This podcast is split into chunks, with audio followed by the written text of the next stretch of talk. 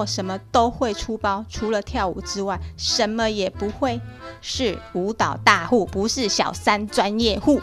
拉筋控、电舞狂，疯狂的自虐组织，请收听，记得按关注。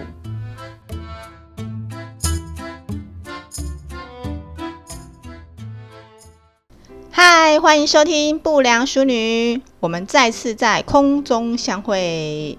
谢谢大家来听我公狗讲古啦，就是听我讲古。对，今天感谢大家。自从上一集的寻找心中的芭蕾梦，哇，谢谢各位叔叔伯伯、阿姨、大姨妈、三婶婆、五姑婆、八婆。原来各位婆婆妈妈、叔叔伯伯、阿姨心目中都有一个美丽的仙女芭蕾梦。是的，美的事物大家都会欣赏。有人喜欢丑的吗？那我就不知道。如果你喜欢很丑的，欢迎来跟我讲一下，我看看到底能够丑到有多极限。好，那今天来讲一下这些拥有舞者魂的身怀绝技的舞蹈大户们，为了要跳舞这件事情，他们做了多少牺牲，多少的自虐自残？没有，对因为我之前讲过说，其实学舞蹈是一件蛮自虐的事情。那莉莉呢，从小就自虐，现在还是很自虐，这可能是一种。习惯的累积吧，对，那嗯，我也是当过仙女的，不过呢，现在是岁月不饶人，然后呢，就慢慢的退役了，退嫁，退嘎，退嘎，变成熟女，对，就专门在跟大家说三道四嘛，也没有啦，就是讲一些。跟大家做分享，就是分享而已。那大家喜欢听就听，那不喜欢听不要批评我，真的。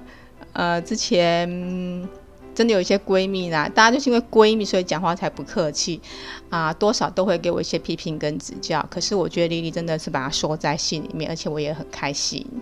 因为我觉得这是一个经验，那并不会想要在这个频道里面得到什么，我只是觉得跟大家交朋友的一个心态。是，好，那我们来讲一下这些舞蹈专业户，不是小三专业户，因为我觉得现在专业户好多人在用。这些舞蹈大户，那我们讲舞蹈大户好了。其实我们知道说芭蕾，它其实因为它入门门槛很高，而且它需要很多的条件。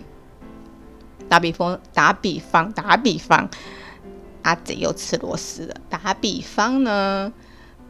哎、你们不要不相信我讲话，这样我以前真的当过仙女的哦，现在还是仙气十足哦，不是妖气，是仙气，真的。你如果看过我本人的话，不是我在说的，我不讲话的时候是仙气加霸气等于妖气。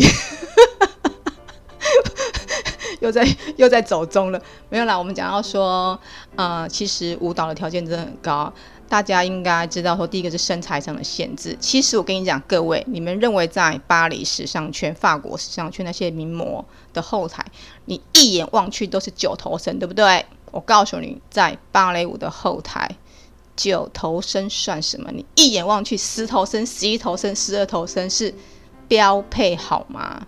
而且瘦的每个都跟纸片人一样，你说那个头型有多完美就有多完美。对，我们讲到舞蹈的条件，因为本来芭蕾它就是西方国家的东西，那就是手长脚长必备嘛。比方说你的头一定要很圆，头型要圆哦，不要扁头，不然你你书包头能看吗？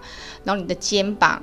对，宽度、手长的比例最好是九头身是基本的，然后最好你是小骨架的，当然啦，没有胸部是最好的。你看，要求是这么严格，在你的脖子的长度，那甚至因为这种条件在西方国家是非常非常的平常，但到到了我们亚洲国家之后。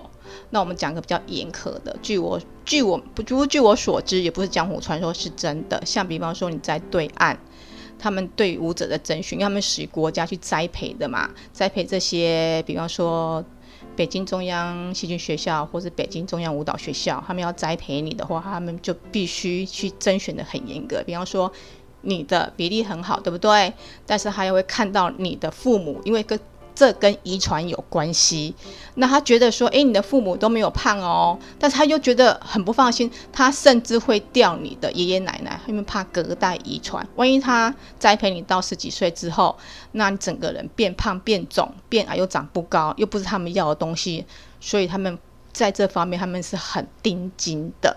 那相较。来说，我们台湾就非常非常的自由，只要你有钱就是大爷，你想学什么就学什么。对，这就是每个国家对舞蹈这个严苛的条件。第一个，身材的比例非常的重要。说到这里，有没有觉得台湾学舞蹈非常的自由？不管你身材怎样，圆圆扁扁、瘦瘦、高高矮矮、胖胖，随便你，你想要跳就跳。嗯，诶，那我想到哈，那我们来讲一下，像舞者嘛，你看西方的芭蕾舞的，我们都不用讲，那就是漂漂亮亮的、白白的、长长的。然后讲到日本的舞者，我觉得他们就是那种线条很硬、很硬，然后就那种可尼基哇，然后就是九十度弯腰的，我看过的那种舞者。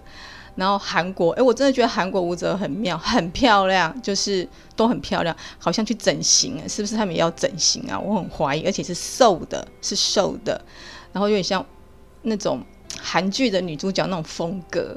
那相较，我觉得台湾的舞者，我跟你讲，台湾舞者我真的要大力的赞扬，不漂亮的都很有个性，有个性的也漂亮，然后身材的线条都很精实，然后高矮胖瘦。都比例很匀称，当然没有办法像西方舞者那么的长。其实我觉得西方舞者，你仔细有时候我觉得哇，在舞台上远远看很长很漂亮。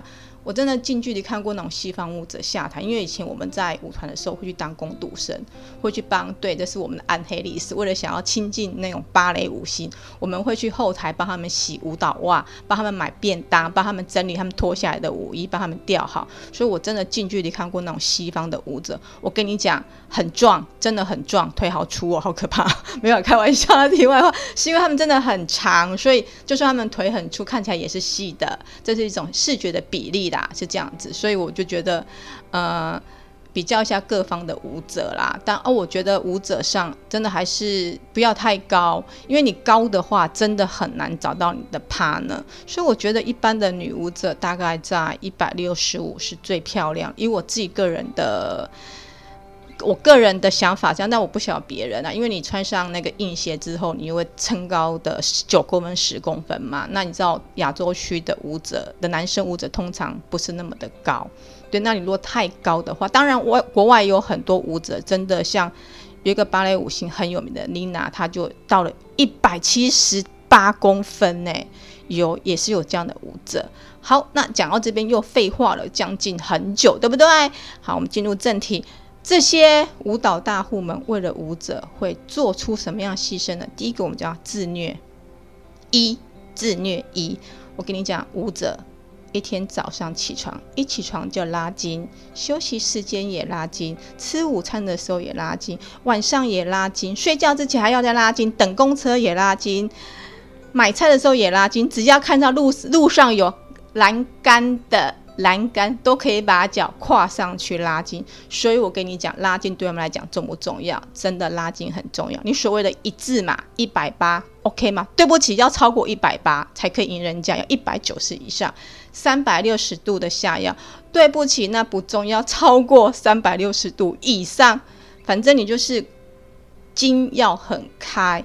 腰要很软，胯要很开，大家知道吗？压胯真的会让你喷泪耶，尤其是你胯不开的时候。所以第一个条件，你的身材要瘦；第二个，你若长得脸蛋又漂亮；再来第三个，你的筋又很开，腰又很软，胯又很开。我告诉你，你真的是祖师爷赏饭吃。你真的要去练跳舞，也许你有一番的成就。就算跳不好，你也比别人长得漂亮，更有气质。所以为了这个拉筋，真的大家都很辛苦，没事就在拉筋，吃饭也在拉筋。然后呢，舞者还需要做重训，舞者需要做重训的，对，因为你要训练你的肌力。今天要干嘛教咖啡当跳舞？一定要有点肌肉，但是那种肌肉是长的，所以。对，还有很多人都会问我说：“Lily 学跳舞会不会长不高？”我跟你讲，学跳舞不会长不高。我觉得学跳，你所有的东西是跟你的遗传有关系的。你的父母不会很高，你高不到哪里去。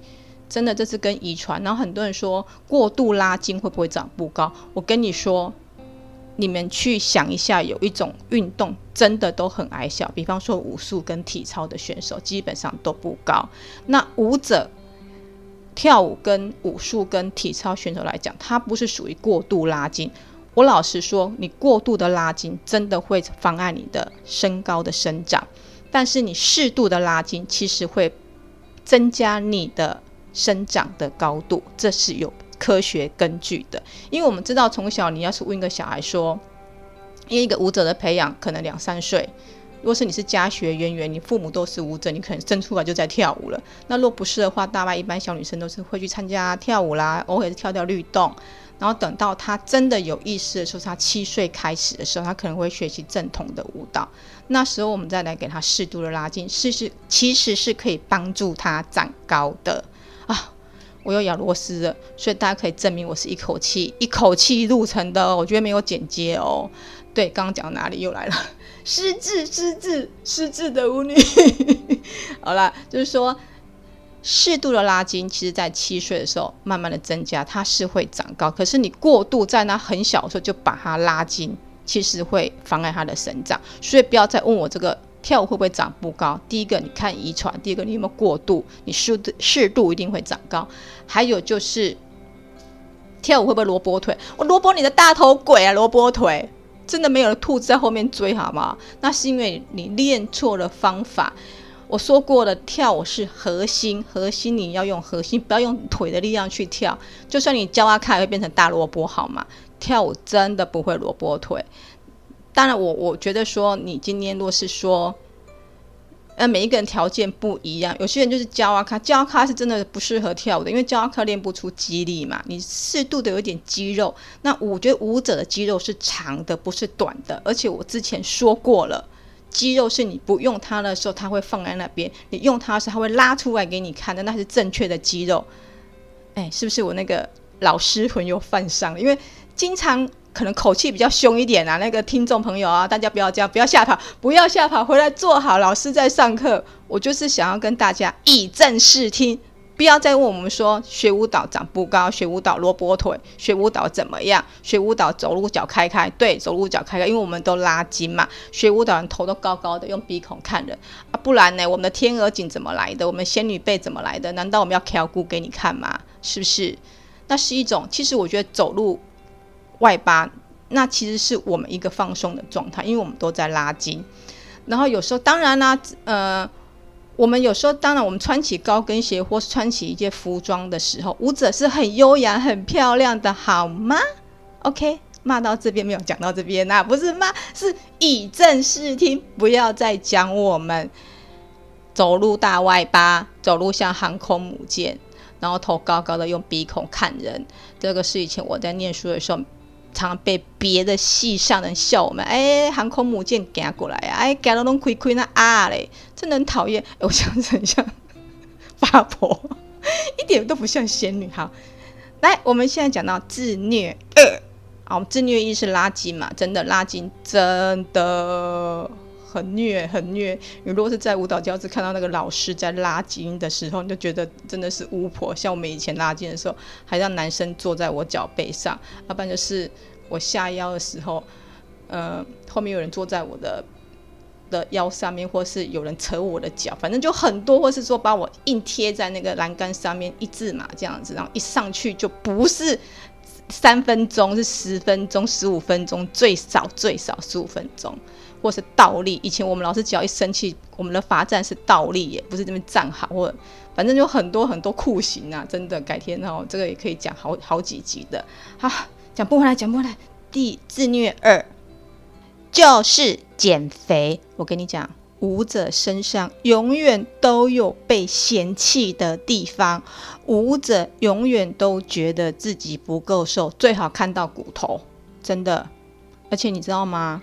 舞者他其实跟其他的运动员都是一样，都要花花花很多的体力在身上。刚好又讲螺丝，就要 就要花很多的体力体力活、苦力活，就是舞者，所以又吃的那么少，是因为真的要让自己瘦，因为你在舞台上，你不可能永远穿黑色的衣服吧？你偶尔会穿那种白色啊、粉红色，那你想想看，那个用颜色在舞台上灯光一打，那还得了？所以舞者都永远都觉得自己不够瘦。那还有一点就是。来自于你的教授或是你的指导老师，有的老师就是很机车、很机歪，他就喜欢那个瘦到前面弹琵琶、后面打扬琴的身材，所以他就喜欢瘦的舞者。说真的啦，因为你真的如果比较瘦的话，真的是比较吃香，所以你就觉得舞者永远都在减肥。那这样长期的减肥下去的状况呢？哦，你的。生理会去影响到你的心理，这是相互的，所以很多舞者其实都有一点焦虑跟强迫，甚至会到厌食症。所以这个是我觉得在舞蹈圈子里面，几乎大家多少都会有一点的。而且说真的，跳舞又很辛苦，然后你又吃的不太以前，在以前的状况就是大家都吃的很少。像我曾经看过，就是说。嗯、之前有些舞团到台湾来演出，那我又去当工读生的时候，那我常常觉得他们身上都带什么？知道带苏打饼干。我的天呐，苏打饼干呢？他们就吃苏打饼干呢，去解馋。你想想看，我们台湾还吃东山鸭头咸酥鸡的，我们这些人直接下地狱好了。真的看着觉得哇，好自虐哦。对，舞者几乎都在减肥，因为我们知道。舞者的身材就是艺术的一部分，对，所以呢，我们现在讲到自虐三，自虐三就是牺牲、比较跟还有出路、婚姻、感情吧。我觉得当舞者，你就永远在牺牲，比方说你要牺牲掉你的一些玩乐的时间，或甚至你没有童年，你都一直在跳舞。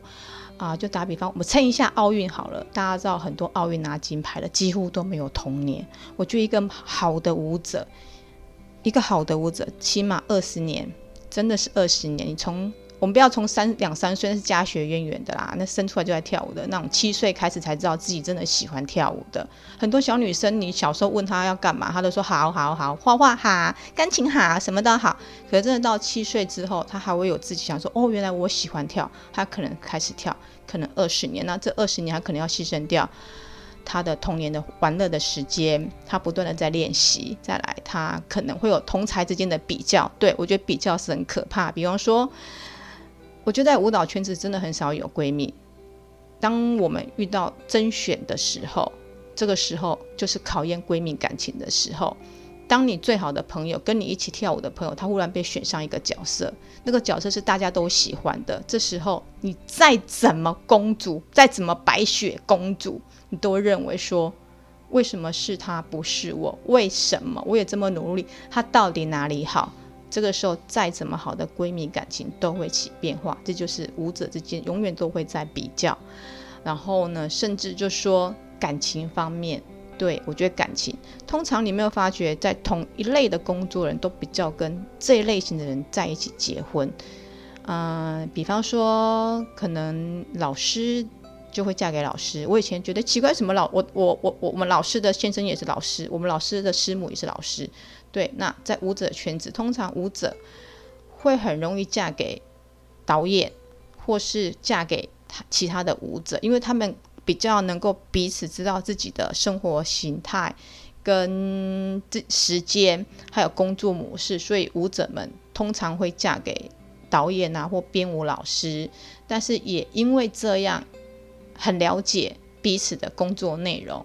所以你当你不认真、不努力的时候，又会被嫌弃。就打比方说，哎，这样怎么讲？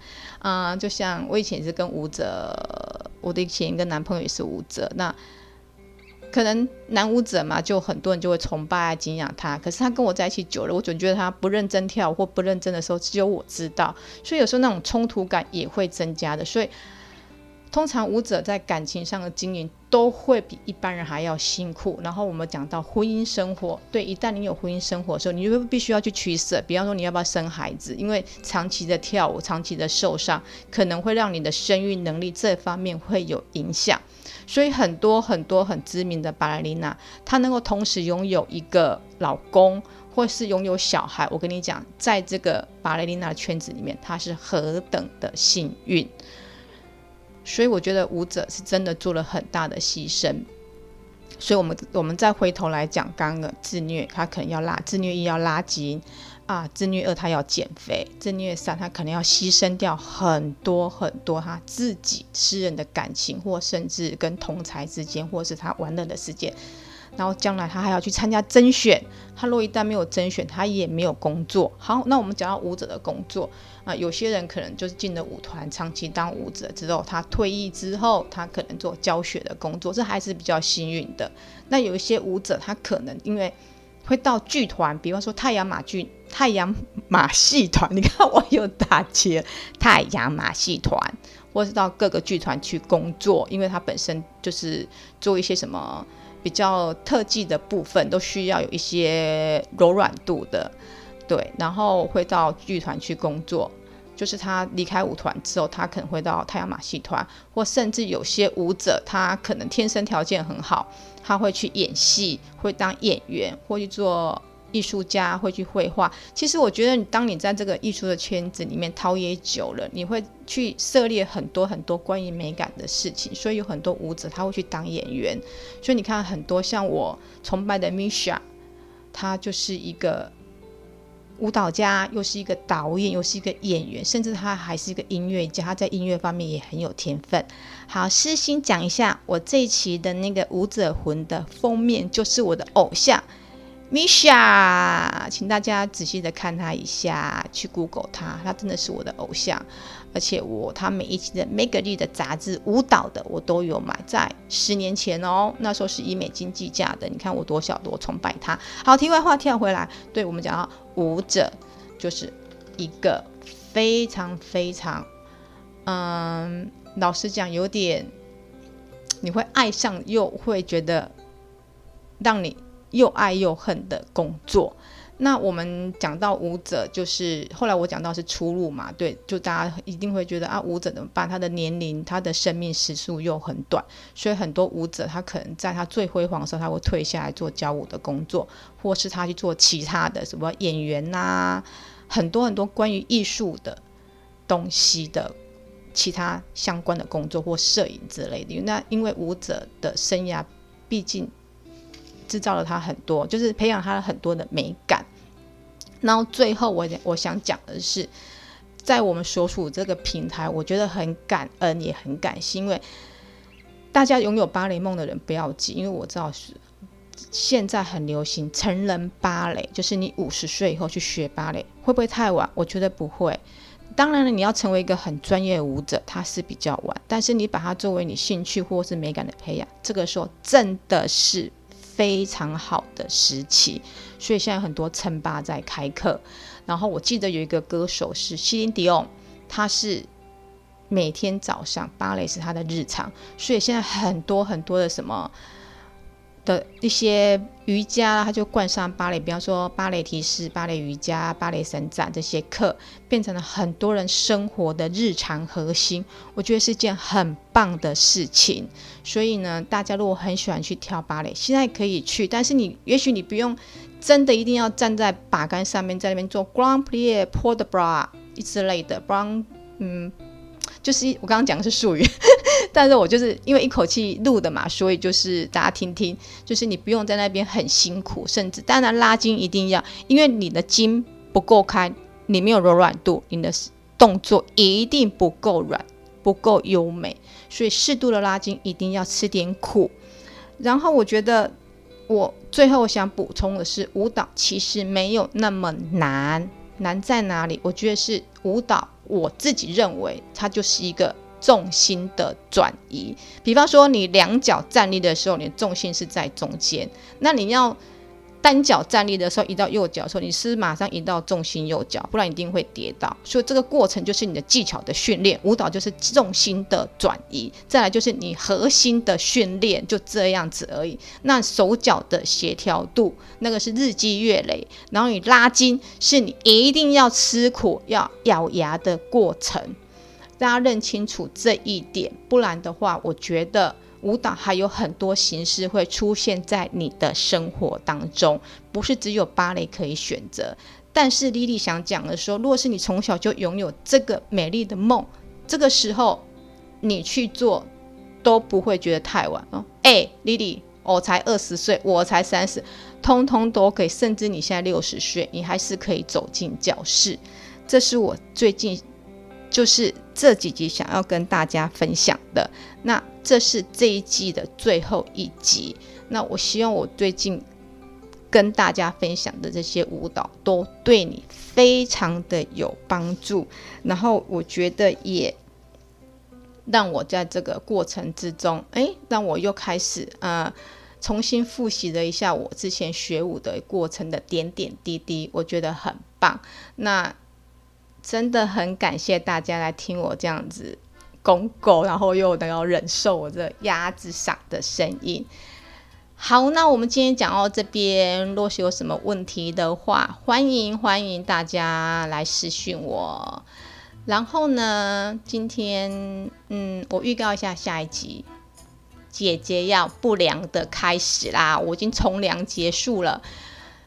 震惊已经结束了，我们期待我下一季我要开始讲一些有的没有的。那我也希望能大家能够继续的准时的收听。那因为最近可能是疫情的关系，我觉得是后疫情时代它快要结束了，所以我的节目就有点不定期。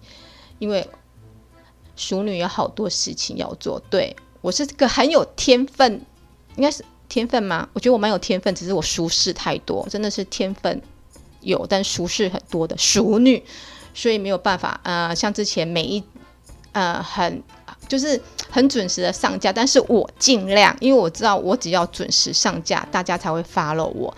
但是我们若没有准时上架的时候，也请大家不要遗弃我。好，今天到这边，我是一个。只会跳舞，什么事都不会做的熟女，欢迎大家下次再一起收听我的节目，拜拜。